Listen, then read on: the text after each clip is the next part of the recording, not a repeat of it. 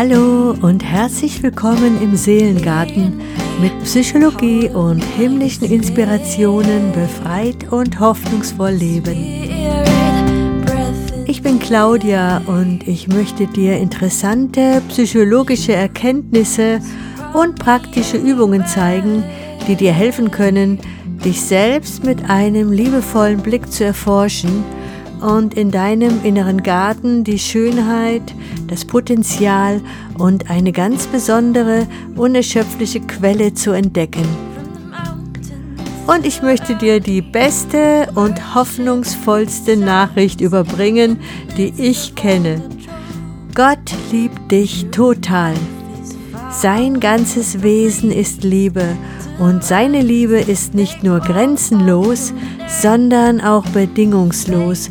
Und es gibt nichts, was sich Gott mehr wünscht, als dass du seine Liebe erfährst und in der persönlichen Beziehung zu ihm die Bestimmung deines Lebens entdeckst.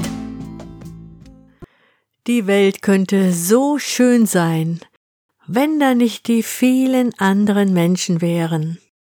Warum können nicht einfach alle so denken, fühlen und handeln wie ich?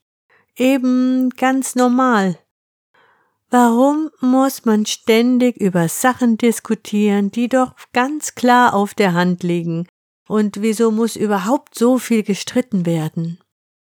Ja, die Welt könnte wirklich ein friedlicher und entspannter Ort sein, ohne diese anstrengenden Mitmenschen, die scheinbar nur da sind, um uns das Leben schwer zu machen. Und sie lauern überall, in der Familie, der Schule, in der Arbeit, sogar im Straßenverkehr, und manchmal verstehen wir sogar unsere Liebsten nicht, und sie bringen uns mit ihren Verhaltensweisen zur Weißglut. Der Grund dafür wird dich wahrscheinlich nicht überraschen, denn dir ist sicher auch schon klar, dass wir Menschen sehr unterschiedliche Persönlichkeiten haben, die leider nicht immer für uns alltagskompatibel zu sein scheinen und der Ursprung für eine Menge Unfrieden und Unverständnis sind. Um mal ein bisschen mehr Licht und Ordnung in die Vielfalt der Persönlichkeiten zu bekommen, gibt es unterschiedliche Modelle aus der Psychologie und eins davon möchte ich dir heute vorstellen. Es soll dir helfen, dich selbst besser zu verstehen, aber auch mehr Verständnis und Toleranz zu entwickeln für deine Mitmenschen, die oft so ganz anders ticken als du selbst. Denn ich muss dich leider mit einer schockierenden Wahrheit konfrontieren. Du bist nicht das Urmodell der Schöpfung. Du bist weder die beste Version von allen, noch der Mittelpunkt des Universums. Gott hat es doch tatsächlich als sinnvoll erachtet, nicht nur eine Form von Persönlichkeit zu erfinden, sondern eine ganz bunte Blumenwiese unterschiedlichster Menschenkinder kreiert. Alles andere wäre wahrscheinlich auch ziemlich langweilig geworden. Nicht nur für Gott selbst, sondern letztendlich auch für uns. So kommt es, dass auch du nicht das ganze Spektrum von Weisheit, Fähigkeiten und Begabungen abdeckst und auch du bestimmt noch Entwicklungspotenzial für dich selbst entdecken kannst. Dadurch, dass wir alle die Welt immer nur durch unsere ganz persönliche Brille betrachten, können wir auch immer nur einen Teil der ganzen Wahrheit erkennen, einen Ausschnitt des gesamten Bildes und andere sehen und erkennen mit ihrer Brille eben einen ganz anderen Teil. Verhängnisvoll ist, dass jeder meint, er hätte den kompletten Überblick. Aber bevor wir uns der Unterschiedlichkeit zuwenden, möchte ich erstmal mit den Gemeinsamkeiten beginnen, denn es gibt ja auch sehr viel, was uns als menschliche Wesen verbindet. Alle Menschen dieser Erde haben die gleichen Grundbedürfnisse wie Atmen, Essen, Trinken, Schlafen, gesund, sicher und glücklich sein. Wir alle haben Eltern und niemand hat sich selbst erfunden. Wir alle sind verletzlich und sterblich. Wir haben so ziemlich die gleichen Organe und Körperfunktionen und ein bestimmtes Maß an Bedürfnis von Bindung und Autonomie. Wir wollen unseren Selbstwert sichern, wollen Schönes erleben und Unschönes vermeiden. Sehnsucht nach Glück und Liebe treibt uns an. Und alle Menschen haben zum Beispiel im Gegensatz zu den Tieren die Fähigkeit, über sich und das Leben nachzudenken, kreativ zu sein, Kunst zu erschaffen und spirituelle Erfahrungen zu machen, sich für einen transzendenten Bereich zu öffnen und auch zu einer höheren Macht zu beten. Das ist schon mal eine ganze Menge an wichtigen Eigenschaften, die uns als Menschheit verbindet. Und das Verständnis füreinander in diesen Punkten hier recht groß sein dürfte. Jedoch, wie ich am Anfang schon erwähnt habe, können wir Menschen in unserer Persönlichkeit und die Art, wie wir denken, fühlen und handeln, sehr unterschiedlich sein. Das Modell zur Differenzierung unserer Persönlichkeit, welches ich dir hier vorstellen möchte, ist der Myers-Briggs Typenindikator, auch MBTI genannt. Er unterscheidet im Wesentlichen zwischen vier Persönlichkeitsdimensionen, auf die ich gleich genauer eingehen werde. Hier kurz mal im Überblick. Erstens, worauf richtest du deine Aufmerksamkeit? Bist du eher extravertiert, also nach außen gerichtet oder introvertiert? Das bedeutet, du bist mit deiner Aufmerksamkeit eher bei dir selbst. Zweitens, wie betrachtest du die Welt? Eher konkret oder intuitiv? Drittens, wie denkst du und fällst Entscheidungen? Durch Nachdenken oder Fühlen? Und viertens, wie ist dein Lebensstil in Beziehung zu deiner Umwelt? Durch Urteilen oder Wahrnehmen, also organisiert oder locker. Ich werde jetzt die einzelnen Punkte etwas genauer beschreiben und schau mal, auf welcher der beiden Seiten du dich selbst persönlich eher siehst und ob du nicht Menschen kennst, die genau auf der anderen Seite zu finden sind. Es ist nicht so, dass man immer nur das eine ist und das andere gar nicht, aber eine Seite fühlt sich für uns besser an und entspricht unserer persönlichen Neigung. Also der erste Punkt, worauf du deine Aufmerksamkeit richtest. Der extravertierte Mensch braucht Kontakt mit der Außenwelt und seinen Mitmenschen. Er will Input, er braucht Kicks und er möchte immer etwas Neues erleben, sonst ist ihm sehr schnell langweilig. Zum Beispiel trifft er auch nach der Arbeit noch gerne Leute, sucht die Gesellschaft und kommuniziert sehr gerne und auch eher viel. Er gehört zu den Sprechdenkern. Diese können denken und reden gleichzeitig und alles scheint nur aus ihnen herauszusprudeln. Er ist risikobereit, begeisterungsfähig, impulsiv und schmeißt auch gerne schon mal seine Pläne über den Haufen, wenn ihm was Besseres in den Sinn zu kommen scheint. Problematisch kann bei ihm sein, dass er leicht oberflächlich ist oder zumindest wirkt, eher leichtsinnig und etwas planlos handelt und auch bei Problemen nicht so gut durchhalten kann. Sein impulsives Verhalten kann den ein oder anderen auch schnell mal vor den Kopf stoßen. Der introvertierte Mensch holt sich seine Energie aus seinem Inneren und er ist schnell gestresst, wenn zu viel Input auf ihn einströmt. Er braucht seine Rückzugsräume und seine Ruhe im Allgemeinen. Für ihn ist Sicherheit ein großes Bedürfnis. Er ist eher vorsichtig und eher ängstlich, ein guter Zuhörer, sehr fokussiert und man kann mit ihm tief in ein Thema eintauchen. Er möchte immer erst nachdenken, bevor er spricht. Problematisch bei ihm kann sein, dass er leicht einmal in einer lebhaften Diskussionsrunde untergeht, obwohl er in der Regel sehr differenzierte und wertvolle Beiträge beisteuern könnte. Er zeigt sich auch eher als Bedenkenträger, stellt viele Fragen und sieht Risiken und mögliche Probleme. Auch bei Konflikten hält er sich gerne zurück und verschließt sich dann in seine eigene Gedankenwelt, in der er sich sicher und kompetent fühlt. Das zweite Kriterium ist, wie betrachtest du die Welt? Eher konkret oder intuitiv? Der konkret Betrachtende achtet sehr auf die Details, ist sehr praktisch, realistisch im Hier und Jetzt.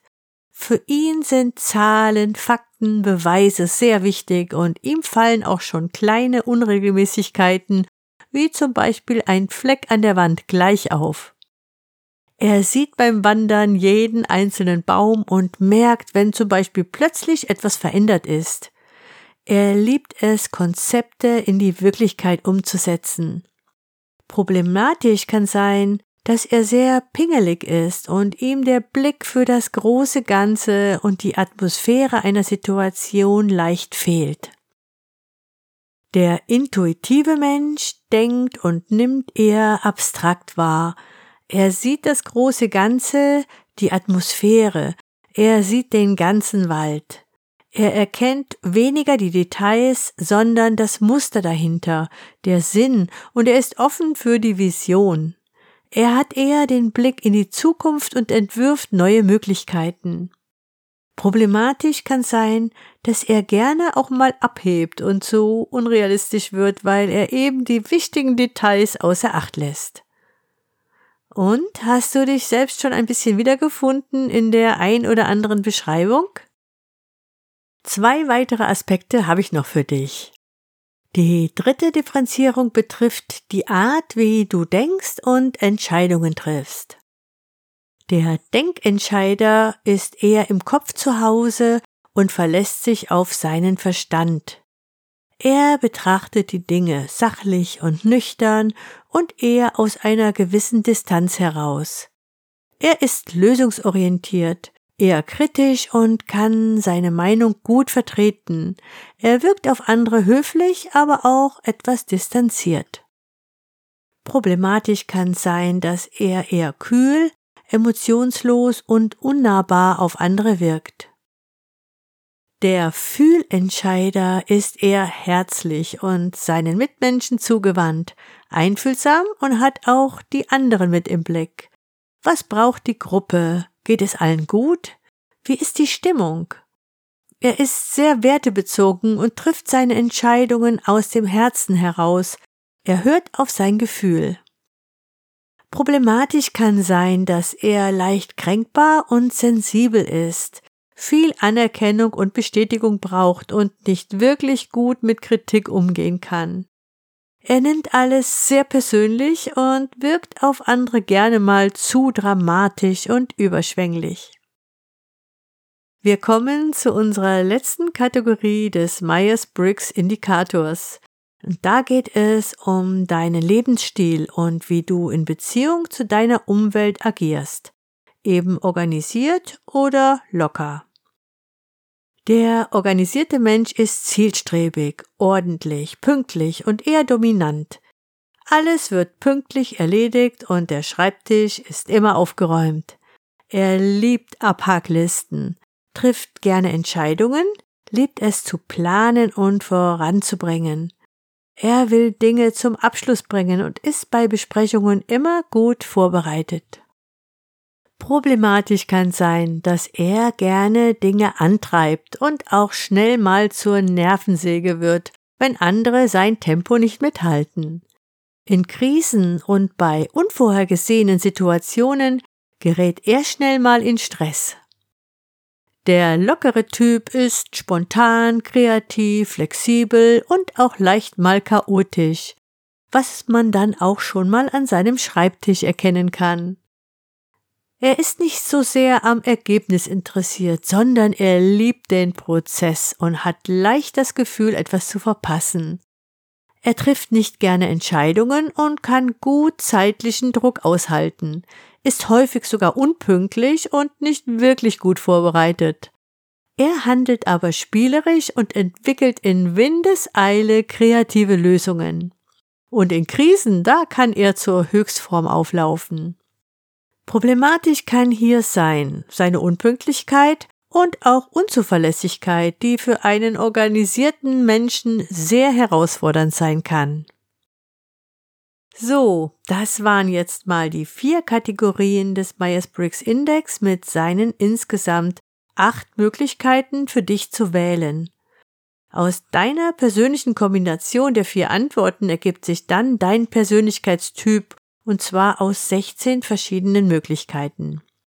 Wenn du das genauer wissen willst, dann kannst du im Internet selber den Test machen und deine Persönlichkeit ermitteln. Alle diese Persönlichkeitsmerkmale scheinen angeboren zu sein und sind uns sozusagen mit in die Wiege gelegt worden. Keine ist besser oder schlechter als die andere, und wir brauchen alle Qualitäten, um unser menschliches Potenzial auszuschöpfen. Die Gefahr bei dieser Art von Tests ist natürlich, dass wir auch schnell in eine Schubladendenken geraten und deshalb sollte man das Ergebnis auch nicht in Stein gemeißelt betrachten.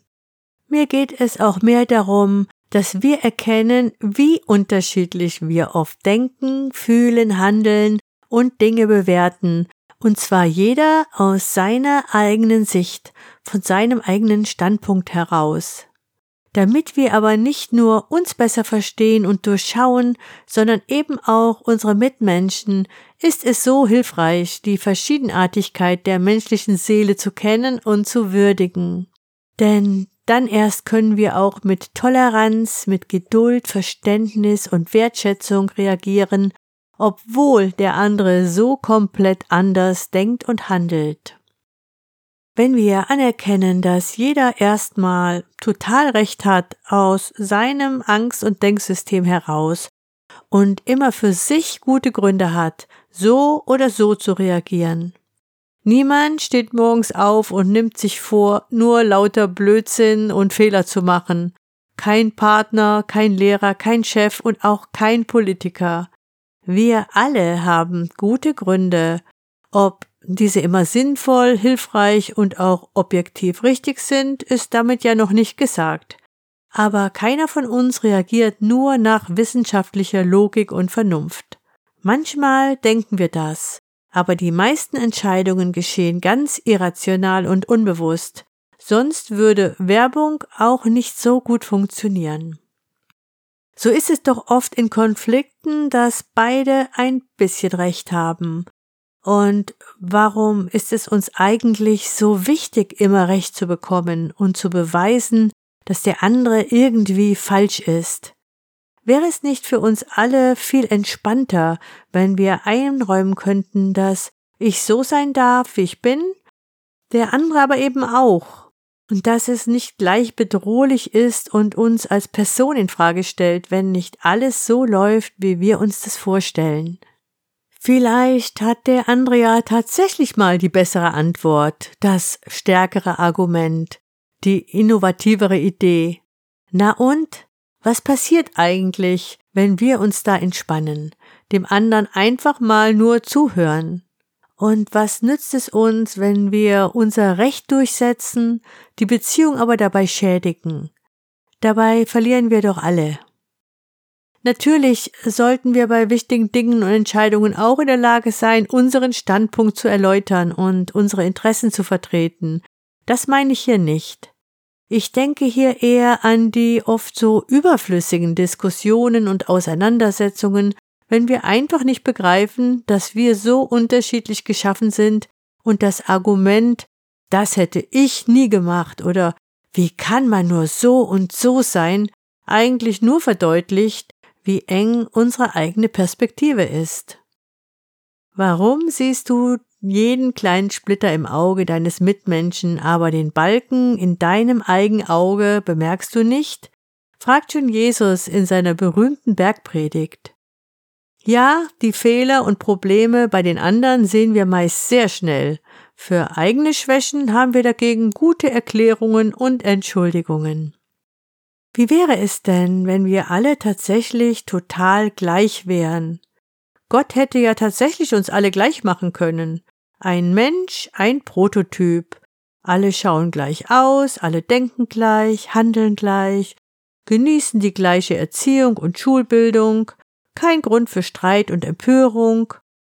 Wollten wir das wirklich?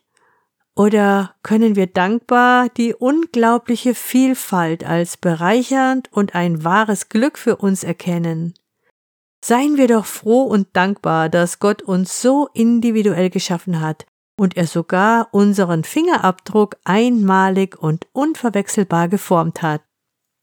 Jeder mit seinen besonderen Begabungen und Fähigkeiten, jeder mit seinen ganz persönlichen Stärken und Schwächen, jeder mit seinem eigenen Potenzial von Wachstum und schöpferischen Möglichkeiten.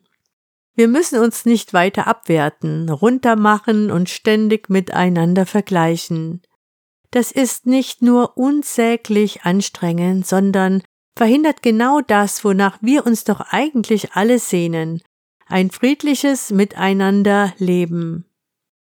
Abschließend möchte ich mit der wunderbaren Aufforderung des Apostels Paulus an seine Glaubensgeschwister. Im Kolosserbrief 3 schreibt er, Ihr seid von Gott auserwählt und seine geliebten Kinder, die zu ihm gehören. Darum soll jetzt herzliches Mitgefühl euer Leben bestimmen, ebenso wie Güte, Bescheidenheit, Nachsicht und Geduld. Ertragt einander und vergebt euch gegenseitig, wenn jemand euch Unrecht getan hat, denn auch Christus hat euch vergeben. Wichtiger als alles andere ist die Liebe. Wenn ihr sie habt, wird euch nichts fehlen. Sie ist das Band, das euch verbindet, und der Friede, den Christus schenkt, soll euer ganzes Leben bestimmen. Gott hat euch dazu berufen, in Frieden miteinander zu leben. Ihr gehört ja alle zu dem einen Leib von Christus. Dank Gott dafür. Ich freue mich, dass du mir deine Zeit und Aufmerksamkeit geschenkt hast, und ich hoffe, ich konnte dich inspirieren und ermutigen, auch deinen inneren Garten wieder neu zu entdecken. Nimm dir gerne gleich noch einen Moment Zeit. Ich werde den Song Spirit in voller Länge laufen lassen. Den hat übrigens meine Tochter Janina selbst geschrieben und gesungen, und ich finde, er eignet sich sehr schön, um unseren eigenen Gedanken Raum zu geben und in uns nachklingen zu lassen. Schenke dir diese kurze Zeit der Ruhe und Entspannung nur für dich. Und sei dabei bei meinen nächsten Folgen hier im Seelengarten. Abonniere gerne diesen Podcast, damit du keine Folge verpasst und du kannst mir auch gerne über meine E-Mail-Adresse schreiben. claudias-seelengarten at web.de. Vielen Dank fürs Dabeisein und hoffentlich bis bald. Zum Schluss möchte ich dich gerne segnen. Mögest du glücklich sein mögest du dich sicher und beschützt fühlen. Mögest du gesund und heil sein. Mögest du die ganze Fülle Gottes und seine Wahrheit empfangen. In Jesu Namen. Amen. Sei beschützt und alles Liebe, deine Claudia. Spirit, breath in